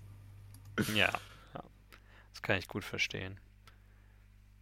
Ja, ich glaube, da war ja schon mal jeder in der Situation. Ja. Hast du eigentlich aus Kinderheitsspielen irgendwelche Horrorfiguren, die, also in einem Kinderspiel, wo eigentlich keine vorkommen, vor denen In du sagen würdest, da hattest du früher Angst vor? In einem Kinderspiel. Oder sagen wir mal in Spielen, die du in deiner Kindheit gespielt hast, wie sie da, wie das jetzt per se Kinderspiele sind, aber sowas wie zum Beispiel der Aal in Super Mario 64. Oh, das ist ein gutes Beispiel, aber ich habe das Spiel ja viel, viel später erst gespielt. Mhm, mhm. Ähm, jetzt so auf Anhieb fällt mir, glaube ich, nichts ein. Hast du gerade was im Kopf? Außer Also- dem Aal? Ja, das wäre das Einzige. Das andere wäre, was ich nicht gespielt habe, wäre die Atmosphäre in sowas wie Majora's Mask. Also wenn es so, so ein bisschen beklemmt ist von, von Ja. der Atmosphäre. Ja, das merke ich aber auch heute noch, dass es manchmal echt so ein bisschen zerrt an deinen Nerven. So, Hm. Also es wenn kann ja auch in einem Spiel, sagen wir mal, du spielst jetzt ein Battle Royale Ja. und du erwartest überhaupt nicht, dass da jemand auftaucht. Hm. Kann es auch schon mal sein, so, oh Gott, ich erinnere mich an das erste Mal, wo ich PUBG gespielt habe. Ja. Oder das ist das zweite Mal gewesen sein. So, überhaupt nicht mein Genre, aber egal. Ja, alle spielen. Jetzt spielst du mal hier, gut, guckst du mal rein. Und äh, ich war so nervös immer am Anfang, dass da irgendjemand plötzlich auftaucht und mich um, umwallert, so, weil du rechnest ja vielleicht nicht damit. Ja. Ähm, ich glaube, dann einer meiner ersten Momente, ich bin nicht so stolz drauf, war, glaube ich, dass ich meinen Charakter dann unter einer Treppe versteckt hatte mit einer automatischen Schrotflinte. Und in dem Moment halt jemand reingekommen ist und ich das komplette Magazin in den Typen geballert habe. So, also er hat mich wahrscheinlich erschreckt, aber nicht ich, aber ich war halt so nervös. Das, äh, ja, also solche Spiele können auch diese, diese, diese Mhm. Wirkung auf mich haben. Ja, heute nicht mehr so viel wie, wie früher. Ja. Ja. Ich habe nur Fortnite gespielt und das war zu farbenfroh dafür. Lol. Ja, vor allem in Fortnite kann man sich verstecken. Ich habe das einmal gespielt, war natürlich richtig schlecht, hatte keine Ahnung, wo irgendwie was liegt. Ja, ja, ging Und dann so. hatte ich mich irgendwie versucht, unter einem LKW zu verstecken und das ging dann halt nicht, weil du konntest da nicht drunter crouchen. Und äh, dann kam jemand und er hat mich nicht gesehen und ich wollte mich mit einem Anschleichen mit der, mit der Spitzhacke erschlagen und er hat mich doch gesehen und erschossen. So. Na, Ja, dann, das war dann mein, mein einer Moment und dann war ich so, okay. das war's Nice. dann. Yes. Ja. Also ich, ich wahrscheinlich noch mehr damit anfangen können als früher, aber ach, Battle Royale Ja. ist halt irgendwie. Ich glaube, wenn man das mit Freunden spielt, dann okay, aber Ja, es ist immer besser. Das ist doch der Ja, einzige Grund, warum ich noch, noch League spielen kann. So. Ja, Weil du hast ja. dann Freunde und dann kann man, macht man sich so ein bisschen runter gegenseitig, weißt du, so macht man sich so ein bisschen rund, haut ein paar Sprüche raus, hat, hat einen netten Abend und dann reicht es aber auch wieder. Ja, ja. So, und äh, so, zum Beispiel ist es auch der Grund, warum ich aktuell Warzone spiele. So, Es Mhm. ist einfach nur, weil ich ein paar Leute habe, mit denen ich das gut spielen kann.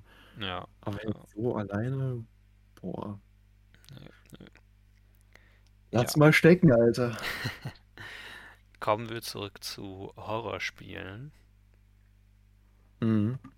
Es, viele davon werden ja groß durch Streamer, also zumindest so ein paar eher nischige Indie-Spiele, sowas wie Five Nights at Freddy's oder Slenderman. Hast du dir früher solche Streams angesehen? Oder Videos? So ein bisschen. Ähm, aber dann, wenn ich zum Beispiel das Hintermann war ich dann halt so, ja, das ist ja kostenfrei. Hey, spiel mal selber. Hm. Wie weit hast du es geschafft? Nicht weit. Das- ja, sei mal ehrlich, Hast hast du was anderes erwartet?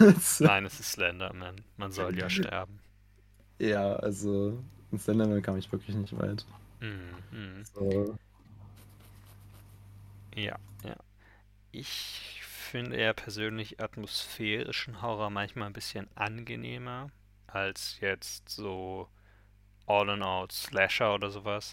Auch wenn die es natürlich in Gaming weniger gibt, aber das finde ich manchmal, dafür bin ich manchmal sehr, wie wir auch schon besprochen haben, dann auch sehr rezessiv für, wenn dann die Spannung doch sehr stark steigt manchmal.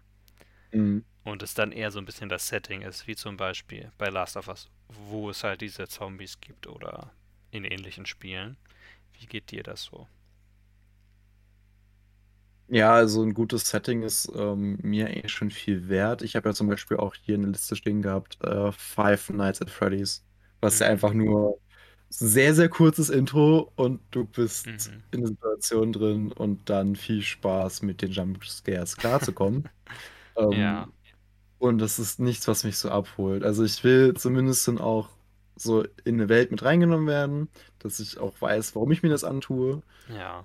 So, zum Beispiel so ein Outlast, so wie du schon gesagt hast, man will die Beweise finden, also, ne, ich will die Beweise finden, das ist so mein Anreiz dafür. Ich tue mir das deswegen an. Mhm. Mhm. Ähm, oder halt zum Beispiel Resident Evil, so, ja, du willst jetzt wissen, wie die Story weitergeht, oder Ja. ähm, ja. Ich weiß gar nicht, was, was so mein Grund ist für Resident Evil. Ich glaube, doch, du hast halt eigentlich ganz gute Beziehung mit den Charakteren. Ich glaube, Mhm. zumindest im zweiten war es halt so, du willst, dass äh, Leon und äh, Claire da irgendwie wieder rauskommen. Ne? So, deshalb setzt du dich halt für die ein. Ja. Ja. Oder einfach So. nur campy Dialo die, die campy Dialoge der vergangenen Spiele hören. Oh. Das Jill-Sandwich. Master of Unlocking. Ja. Master of Unlocking. ja. Aber ansonsten äh, würde ich auch zustimmen, sowas wie Fridays, Five Nights at Freddy's würde ich auch nicht wirklich spielen wollen, weil es Ja. mir auch wenig gibt. Ich glaube, das Neueste, was sie rausbringen, ist sogar in 3D. Also VR oder was? Nee, nee, also dreidimensional, man läuft auch rum. Also nicht Ach nur. so, okay. Also das, äh, ja. Vorher hatte man ja nur diese Kameras und diesen Plan und man saß nur einfach in seinem Büro rum und musste die Tür zumachen und dann ging die Tür nur eine bestimmte Zeit lang zu. Ja, Äh, es ist einfach, äh, für mich ist, es ja, anscheinend reicht das ja, ja für sechs Spiele oder so, um die Leute zu unterhalten. Das weiß ich. Nicht so meins. Ja, ja, es ist ja, also es gibt ja Law in Anführungszeichen, was für diese Spiele und es gibt ja auch viele Leute, die das sehr interessant finden, aber mir gibt das wenig, einfach nur weil ich so ein bisschen die Suspension of Disbelief nicht mitbringe. Warum gibt es dieses Restaurant, wo Leute wissen, dass die Animatronics nachts Leute umbringen? Warum gibt es das noch? Warum zündet das keiner an? Oder zagt die an Tag, wo sie es anscheinend nicht machen? Und all diese Animatronics, keiner von denen sieht so aus, als würden Kinder ihn mögen. Und ich weiß, das Mhm. ist nicht unbedingt von Bedeutung, weil ja, in der echten Welt könnte das genauso sein, aber trotzdem, warum ist es da, existiert es dann noch weiterhin? Ja, das ist. Äh, vor allem das Neue, was ich gesehen habe, das sieht da so ein bisschen aus nach so ähm, Tanzfiguren auf einer Hm. Konzertbühne oder so. Das ist. Äh, ja, man denke sich dazu, was man möchte. Ja, ja, es ist vielleicht so ein bisschen wie Disney, wie die ganzen Figuren in Disneyland. Aber ich war noch nie in Disneyland, vielleicht sind die ja auch so gruselig. Oh, kennst, kennst du das äh, Meme, wo, oh, was war das, Goofy und Minnie irgendwie miteinander abhängen und im Hintergrund siehst du so, so Mickey so ganz finster und so im Schatten stehen, wo die beiden beäugt, so. Das ist Klassiker. Ich glaube, in Wirklichkeit ist das ein Plotpunkt in Kingdom Hearts, einen von den Teilen. Lol. Und wir wissen es Ja. nur nicht. Wir wissen es nur nicht. Ist nicht, Gut. ist nicht Mickey in irgendeinem der Teile ein Bösewicht? Äh, es gibt doch bestimmt Spiele, wo ein Bösewicht ist. Gab es nicht auch dieses, ähm, was so ähnlich war wie Kingdom Hearts, nur mit Mickey in Schwarz-Weiß und Mickey in Farbe oder so, wo die Epic Welt Mickey? schwarz-weiß. Ich glaube, ich erinnere mich ganz. Warum fällt mir sowas Von- jetzt ein? Ubisoft, Epic. glaube ich. Für die Wii und die Wii U gab es, glaube ich, zwei Spiele. Ja, genau, Die das sollen, glaub, der erste soll, glaube ich, okay gewesen sein. Oder ganz gut. Epic Mickey. Gibt's das? Was ist das denn? Dritter Teil? Gibt's drei Teile? Kann ich mir nicht vorstellen. Ich eigentlich auch nicht, aber kann sein. Also ich habe nur so ein Google-Bild gesehen mit Switch und da war also was. Okay, dann war es vielleicht nur, dass irgendwer meint, es gebe das Gerücht. Achso, Walt Disney has shut down the Texas Game Studio behind Epic Mickey. Ah, okay. Das ist äh, 2013 passiert. Schon ein bisschen länger her. Ja. Aber das kam mir gerade so, so in, in Gedanken irgendwie. Hm. Oh, das, ich lese gerade Reviews. This game is amazing. It shows Mickey Mouse dark side and how he interacts with forgotten Disney characters. So, ich glaube, Mickey Mouse ist kein Charakter, der eine dunkle Seite braucht. So, Ah, nicht unbedingt. es Aber ich- ist halt, ja. Aber ich glaube, das erste Spiel soll sehr interessant sein wegen dieser Elemente, dass man vergessene Charaktere begegnet. Hm, Es gibt übrigens auch ein ähnliches Nintendo-Spiel für die Wii, was nur in Japan rausgekommen ist, mit Nintendo-Charakteren, vergessenen. hm. Vielleicht reden wir mal darüber irgendwann. Das ist sehr verrückt, dieses Spiel. Kommen wir aber zurück nochmal kurz zu Horrorspielen. Ja. Hast äh, du noch was, worüber du reden willst? Das frage ich mich auch gerade. Also, Kommen wir mal zurück. So. Ähm, ja, eigentlich äh, war ich durch, aber wir können ja mal trotzdem schnacken hier über was anderes. Gibt es noch ein Horrorspiel, das, auf das du dich freust Auf das ich mich freue. in nächster Zeit? Nicht wirklich. Also ich würde gern mal Resident Evil 8 spielen, Hm. aber dann müsste ich erstmal 7 fertig spielen. Und Ja, also ich ja. glaube auch die Zuhörer denken sich so, boah, ey, jetzt machen sie schon die Aktion hier mit, hier, spiel mal ein Spiel, was auf der Liste steht. Und dann kauft er sich Doom Eternal. So. Als dann wird er ja nie fertig. So. Ja, ja. Und Ich, ich denke mir, so, so, so ist das halt auch. Also, keine Ahnung, ich bin jetzt mit ähm, in Resident Evil 7 bin ich bis zum Schiff gekommen. Ich habe keine Ahnung, wie, aber ich glaube, das ist sehr nah am Ende dran. Okay. Weil es gibt eigentlich keine Charaktere mehr, außer der Bruder und noch so ein kleines, gruseliges Mädchen. Hm.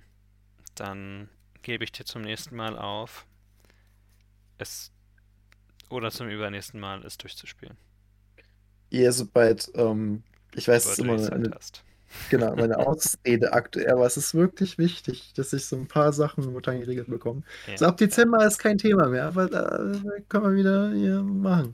Im. Winter, sagen wir mal im Winter, weil es dann auch gruseliger ist, musst du es durchspielen. Ja, warum nicht? Mache ich. Okay. Ja, aber Resi Resident Evil, da habe ich eine Frage an dich. Mhm.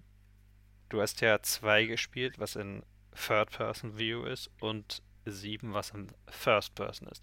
Würdest du Ja. sagen, dass sieben dadurch und vielleicht auch durch ein paar andere Sachen in der Story gruseliger ist?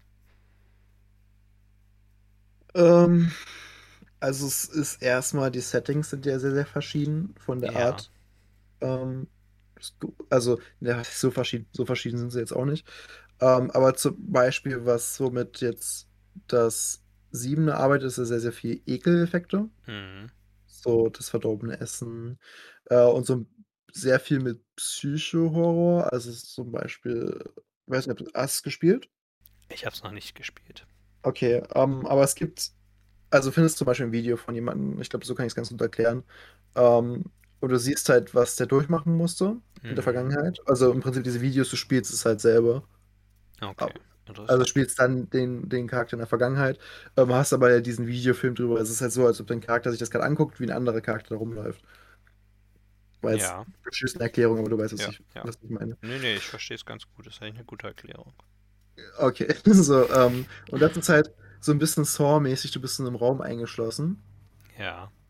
und du musst, ähm, du musst irgendwie halt mit dem arbeiten, was du hast. Also, da steht eine Puppe rum, da ist eine Küche, äh, da ist, glaube ich, genau, das Ziel ist es, du sollst auf einen Kuchen eine Kerze packen. Das ist das Ziel im Spiel. Okay. Ähm, weil, genau, das musst du machen, das ist quasi diese Saw-ähnliche Aufgabe, damit du da wieder rauskommst. So, und das ist halt ähm, gespickt mit, ähm, ja, blöden Sachen, die dir den Weg kommen. Also erstmal, Hm. du hast eine Kerze in der Hand, beziehungsweise, nee, die Kerze hat erstmal diese Figur. Dann musst du diese Figur, die Kerze wegnehmen und du gehst zum, ähm, willst zum Kuchen gehen, aber da ist eine Platte und wenn du darauf trittst, dann geht eine Dusche an und die Kerze ist aus. Und die Ah, Kerze krass. zählt nur, wenn sie an ist da drauf, ne? So, so fängt das schon mal an. Hm. Also musst du erst überlegen, okay, wie komme ich da hin? Und dann musst du halt so ein paar Rätsel lösen. Das mitunter beinhaltet, dass ähm, du mit dieser Clown-Figur interagierst, die einfach deinen Arm plötzlich packt und dann mit einem Skalpell so die Lösung des Rätsels dir auf den Handrücken ritzt. Ah. Ja, ähm, aber ne, so Psycho-Horror in, in der Hinsicht. So, und das hat Resident Evil zum Beispiel, also 2 zum Beispiel nicht. Hm. Ähm, dafür hat Resident Evil den besseren, oh, was war denn der allgemeine Begriff für, für diese Verfolger? Da gab es mal so eine Bezeichnung für. Aber halt, Miss, Mr. X ist halt eine viel größere Ja. Präsenz in dem Spiel als jetzt der, der Vater der Familie in, in Ja, 7. okay. Weil der, es gibt, glaube ich, nur zwei, ja, zwei, also zwei Teile so im Spiel oder, oder zwei Punkte im Spiel, wo er wirklich im Haus rumläuft und dich verfolgt. Hm. Den Rest siehst du ihn nochmal in Bossfights und das war es aber auch schon mit dem. Während Okay. Mr. X halt irgendwie durchgehend da ist im Spiel. Zumindest in diesem einen Teil, meine ich, von der Police Station, In der ja. Polizeiwache, genau. Da ist halt Ja. die, also nicht direkt am Anfang, aber der ist halt relativ fix da. Sobald man halt zu dem Helikopter kommt, taucht er auf. Ähm, und dann bleibt er auch im Spiel und je nachdem, welchen Pfad du nimmst in dem Spiel, ist der auch ähm, der Endboss-Fight, sage ich mal. Also er kommt immer mal Mhm. wieder vor. So. Okay, ja. Und ich glaube, das ist da ein bisschen cooler gemacht und auch mit den Schritten, die er macht, ist er halt so viel eindringlicher. Es ist viel klarer, wo er gerade ist und was er macht. Also klar, es ist natürlich auch einfacher, um ihn rumzugehen. Aber ja, und bei dem anderen ist es halt so, ja, In. ist, er ist noch mehr geskriptet irgendwie. Mhm. Also es gibt so Szenen, wo du ihn dann in den Kopf schießen musst und der Kopf wächst danach oder so. Oder er schießt sich selber in den Kopf irgendwie so. Und dann, Mhm. Also ich glaube, es ist, ist mehr, also Psy mehr Psycho-Horror in, in Siebener, aber dafür finde ich halt dieses, wenn du Angst davor hast, von einem großen, äh, einer großen Bedrohung irgendwie zu- verfolgt zu werden, ist Mhm. halt der Zweier besser. Okay, okay. Aber beides gute Spiele, sagst du. Ja, ja. Okay, ich fand es ja sehr interessant zu hören, dass sie in dem Remake von 1 in Resident Evil die Hu- Zombiehunde, die durch das eine Glasfenster springen, äh, den Jumpscare entfernt haben, dass du, wenn du das Spiel kennst, denkst, jetzt kommen die Mhm. Hunde, jetzt kommen die Hunde, dann kommen sie nicht. Und auf dem Rückweg, wo sie sonst nicht gekommen sind, kommen sie dann, wo du denkst, die Hunde kommen jetzt nicht. Und dann kommen sie, um dich dann doch Mhm. noch erschrecken zu können. Das finde ich sehr gut gemacht eigentlich. Ja, das ist äh, eigentlich nicht. Und dasselbe, wenn du die Tür öffnest, um äh, zu dem Haus zu entfliehen, Hm. kommt, glaube ich, eine Cutscene, wie Hunde dann. Ähm, dann kommen die Hunde nämlich, glaube ich. Weil es gibt eine Cutscene, wie Jill die sieht und die Tür hält verrammelt danach. Und dann hast du immer noch die Option rauszugehen und dann wirst du einfach getötet. Okay, ja. Weil Spiel ist dann so, okay, wir haben dir jetzt mehrere äh, Hints gegeben, dass du da nicht rausgehen solltest. Ah, okay, du hast es definitiv verdient. Okay. Ja. Ja, Resident Evil steht ja, wie schon mehrfach gesagt, immer noch auf meiner Liste von Spielen, die ich eigentlich mal spielen sollte, beziehungsweise von Franchises, wovon ich eins spielen sollte. Mhm. Mal sehen, ob ich das bald tun würde. Ich hätte ein, tatsächlich auch Interesse an dem PlayStation-Spiel, ich komme gleich auf den Namen, mit dem Motorrad und den Zombie-Horden. Ja. Du weißt, welches ich meine. Unsere Zuhörer Ja, Days, Days Gone. Genau, Days Gone. Der Name ist jetzt irgendwie, glaube ich, nicht ganz so Ist nicht wichtig. aufregend. Also so ganz so aufregend dass, oder ganz so wirklich leicht zu erinnern, wenn man mal ehrlich ist. My name is not important. Aber da, das äh, hätte ich vielleicht doch, irgendwann werde ich das nochmal spielen. Sieht ja auch ganz interessant aus. Ist ja auch eher Survival Horror und ich glaube Ich nicht ganz so gruselig, weil sehr viel am Tag spielt anscheinend, von dem, was ich gesehen habe. Mhm. Stimmt, du hast es sogar. Es war auch auf der Liste von möglichen Backlog-Spielen mal drauf. Das ist ja bei mir bei den äh, PS5-Titeln dabei Mhm. gewesen. Ja. Okay. Ich denke, mit dem Horrorthema haben wir es damit. Ich habe noch eine Frage an dich, wo, vor die ich eine Sache, mit der ich über die über die ich eine Sache mit der Okay. über die ich mit dir sprechen möchte. Jetzt haben wir es. Jetzt haben wir es. Und zwar hast du die Gerüchte gehört von dem neuen Warner Brothers Spiel, was so ein bisschen wie Smash sein soll. Äh, nee, tatsächlich nicht. Lass mich mal ganz kurz gucken. Okay, sonst können wir auch nächstes Mal drüber sprechen, wenn du noch nachsehen willst. Multiversus. Ja, ich, das ist, Ähm. glaube ich, noch nicht angekündigt. Aber alles, was es dazu gab an Informationen, wurde runtergerissen von Warner Brothers mit Copyright Claims. Na, Also- ist da wahrscheinlich schon was dran. Ja, genau. Aber worum es Ähm. letztlich geht, ich fasse es mal kurz zusammen. Es ist ein Mhm. Smash-like Spiel, also man hat verschiedene Charaktere aus verschiedenen Universen und Spielen, alle die zu Warner Brothers gehören. Es soll deswegen auch Batman dabei sein, deswegen Mhm. interessiert mich auch deine Meinung. Und Harley Quinn, glaube ich. Was hatten sie noch dabei? Den Typen von Adventure Time und all solche Figuren. Also ist jetzt, Ähm, liegen nicht sogar Rick und Morty die Rechte bei denen stimmt mittlerweile? genau, Rick und Also es ist ja Morty stehen auch auf der Liste. Und der Rest ist mir jetzt nicht so im Gedächtnis geblieben. Vielleicht auch, weil die Figuren alle. Ich meine, es ist zwar Warner Brothers, aber ist halt auch so ein bisschen so. Ach, guck mal, ich sehe gerade eine Liste mit Charakteren. Hm, Ähm, also, was ist denn? Also, du hast ja schon ein paar davon genannt. ja, Ich weiß nicht, wer Finn sein soll. Ich weiß nicht, wer Keine Jake Ahnung. sein soll. Keine Ahnung. Also, Shaggy ja, aus äh, Scooby-Doo. Dings soll dabei sein. äh, Gandalf soll dabei sein. Ah, ja, stimmt, Gandalf, ja. Äh, es- Bugs Bunny und Tom und Jerry. Es ist eine ganz verrückte Liste. Es soll anscheinend allerdings auch, und das ist dann vielleicht auch der Punkt, wo man sich Sorgen machen sollte, aber auch einfach sagen kann, ja gut, dann probiere ich es einmal aus. Es ist free to play und sie wollen halt ihr Geld dadurch reinholen, dass du dir Figuren kaufst. Die Frage ist dann, wie gut es sein kann, wird, wenn es free to play ist, weil das kann halt dann auch sehr schnell schlecht enden. Ach so, also es wird, ich weiß nicht, ob NetherRealm ein Free-to-Play-Spiel machen wird, ehrlich gesagt. Ich habe Weil keine Ahnung. angeblich soll es in NetherRealm machen. Ich weiß, dass sie schon länger an was arbeiten und dass das halt Ah. was Großes sein soll, aber also da bin ich jetzt erstmal so, hä? Ja, Okay. ja. Mal abwarten, wie es aussieht. Ja, ja. Ich Weil- weiß auch nicht. Ich weiß auch nicht. Es kann natürlich, bei solchen Gerüchten kann es auch immer sein, dass es irgendwas durcheinander ist. Und es könnte zum Beispiel auch sein, dass das vielleicht nur mögliche mal geplante oder in Zukunft geplante mögliche DLC-Fighter für irgendein Mortal Kombat sein könnten, über die mal gesprochen wurde, die dann damit reingeworfen werden oder sowas. Ich könnte mir auch einfach vorstellen, dass es auch kein Plattform-Fighter ist, sondern einfach ein normaler Fighter von mhm. NetherRealm. Also, dass sie ihre normale Engine nutzen und dass es so aussieht Ja, wie sonst. Aber halt dann mit ja, Warner-Charakteren und sie einfach nehmen können, was sie wollen. Das könnte ich mir Ja, halt ja.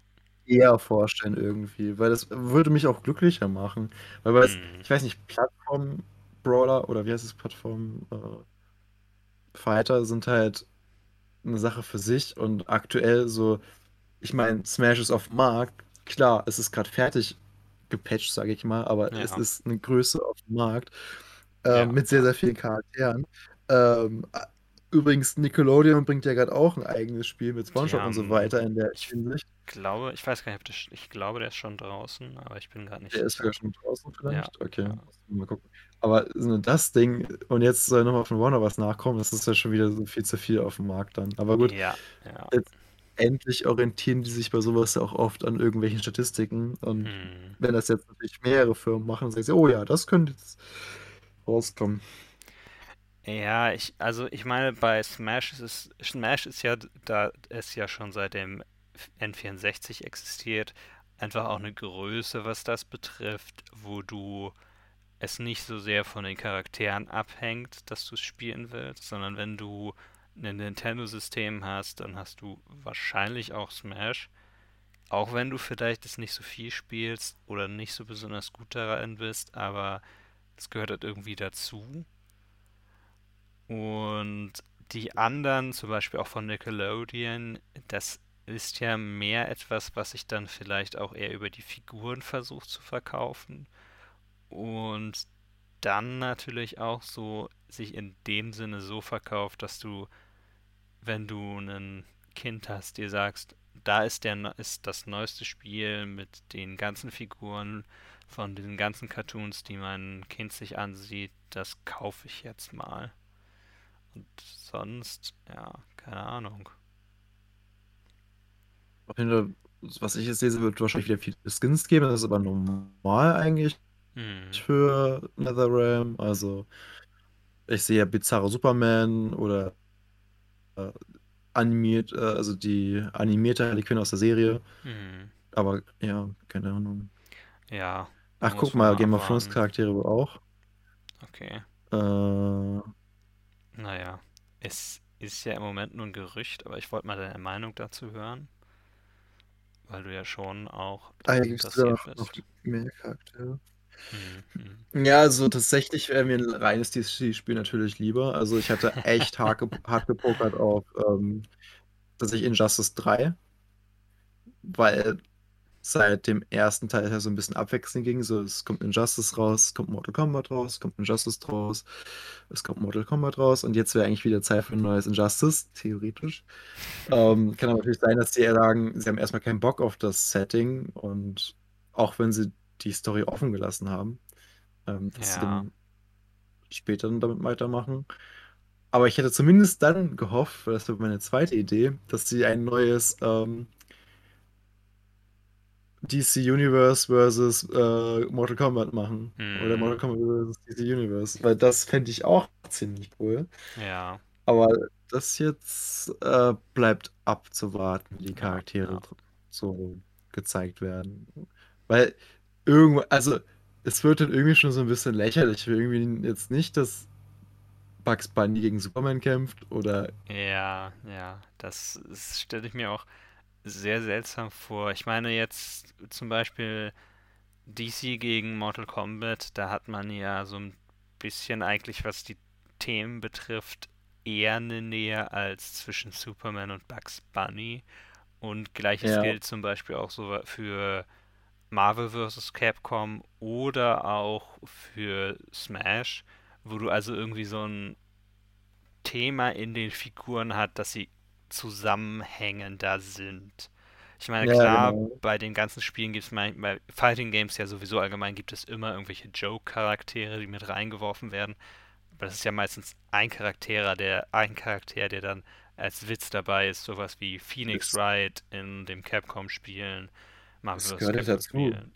Genau. Und ich meine, das ist ja meistens auch irgendwie thematisch passend, weil zum Beispiel bei Mortal Kombat warst, hattest du den hier Robocop, du hattest äh, den Terminator und du hattest äh, Rambo als Ja, Charaktere, was halt ja, alles irgendwie gepasst hat. Also auch gerade, so- das ist ja ja, eine ja. Gruppe von Charakteren, wo du sagst, hey, in Mortal Kombat passen die rein, ganz ehrlich. Genau, genau. Und irgendwie kann ich mir jetzt so Gandalf, Bugs Bunny, Rick and Morty, den Typen von Adventure Time und Batman in einem Spiel nicht so gut vorstellen. Nee, irgendwie nicht. Es wäre aber echt witzig, wenn du hier ein Duell hättest, ähm, Gandalf versus Dumbledore. Das wäre halt schon cool. Ja, das stimmt. Weil, weil anscheinend irgendwelche Harry Potter-Charaktere wo- überlegen sie, ob sie sie reinpacken Stimmt, sollen. ja, Aber ja. Aber gut, bisher ist es nur ein Gerücht. Man wird mal sehen, was dabei rauskommt und dann reden wir vielleicht nochmal drüber. ja, das, Es also, hört sich seltsam an. es ist auch witzigerweise nicht in meiner Google-Bubble drin gewesen. Okay. Also, weil ich lese ja eigentlich schon täglich meine News, aber das ist Hm. anscheinend nicht aufgetaucht. Also, wahrscheinlich weiß der Algorithmus schon so, okay, der wird sich nicht freuen. Also, Ja, ja. Na gut.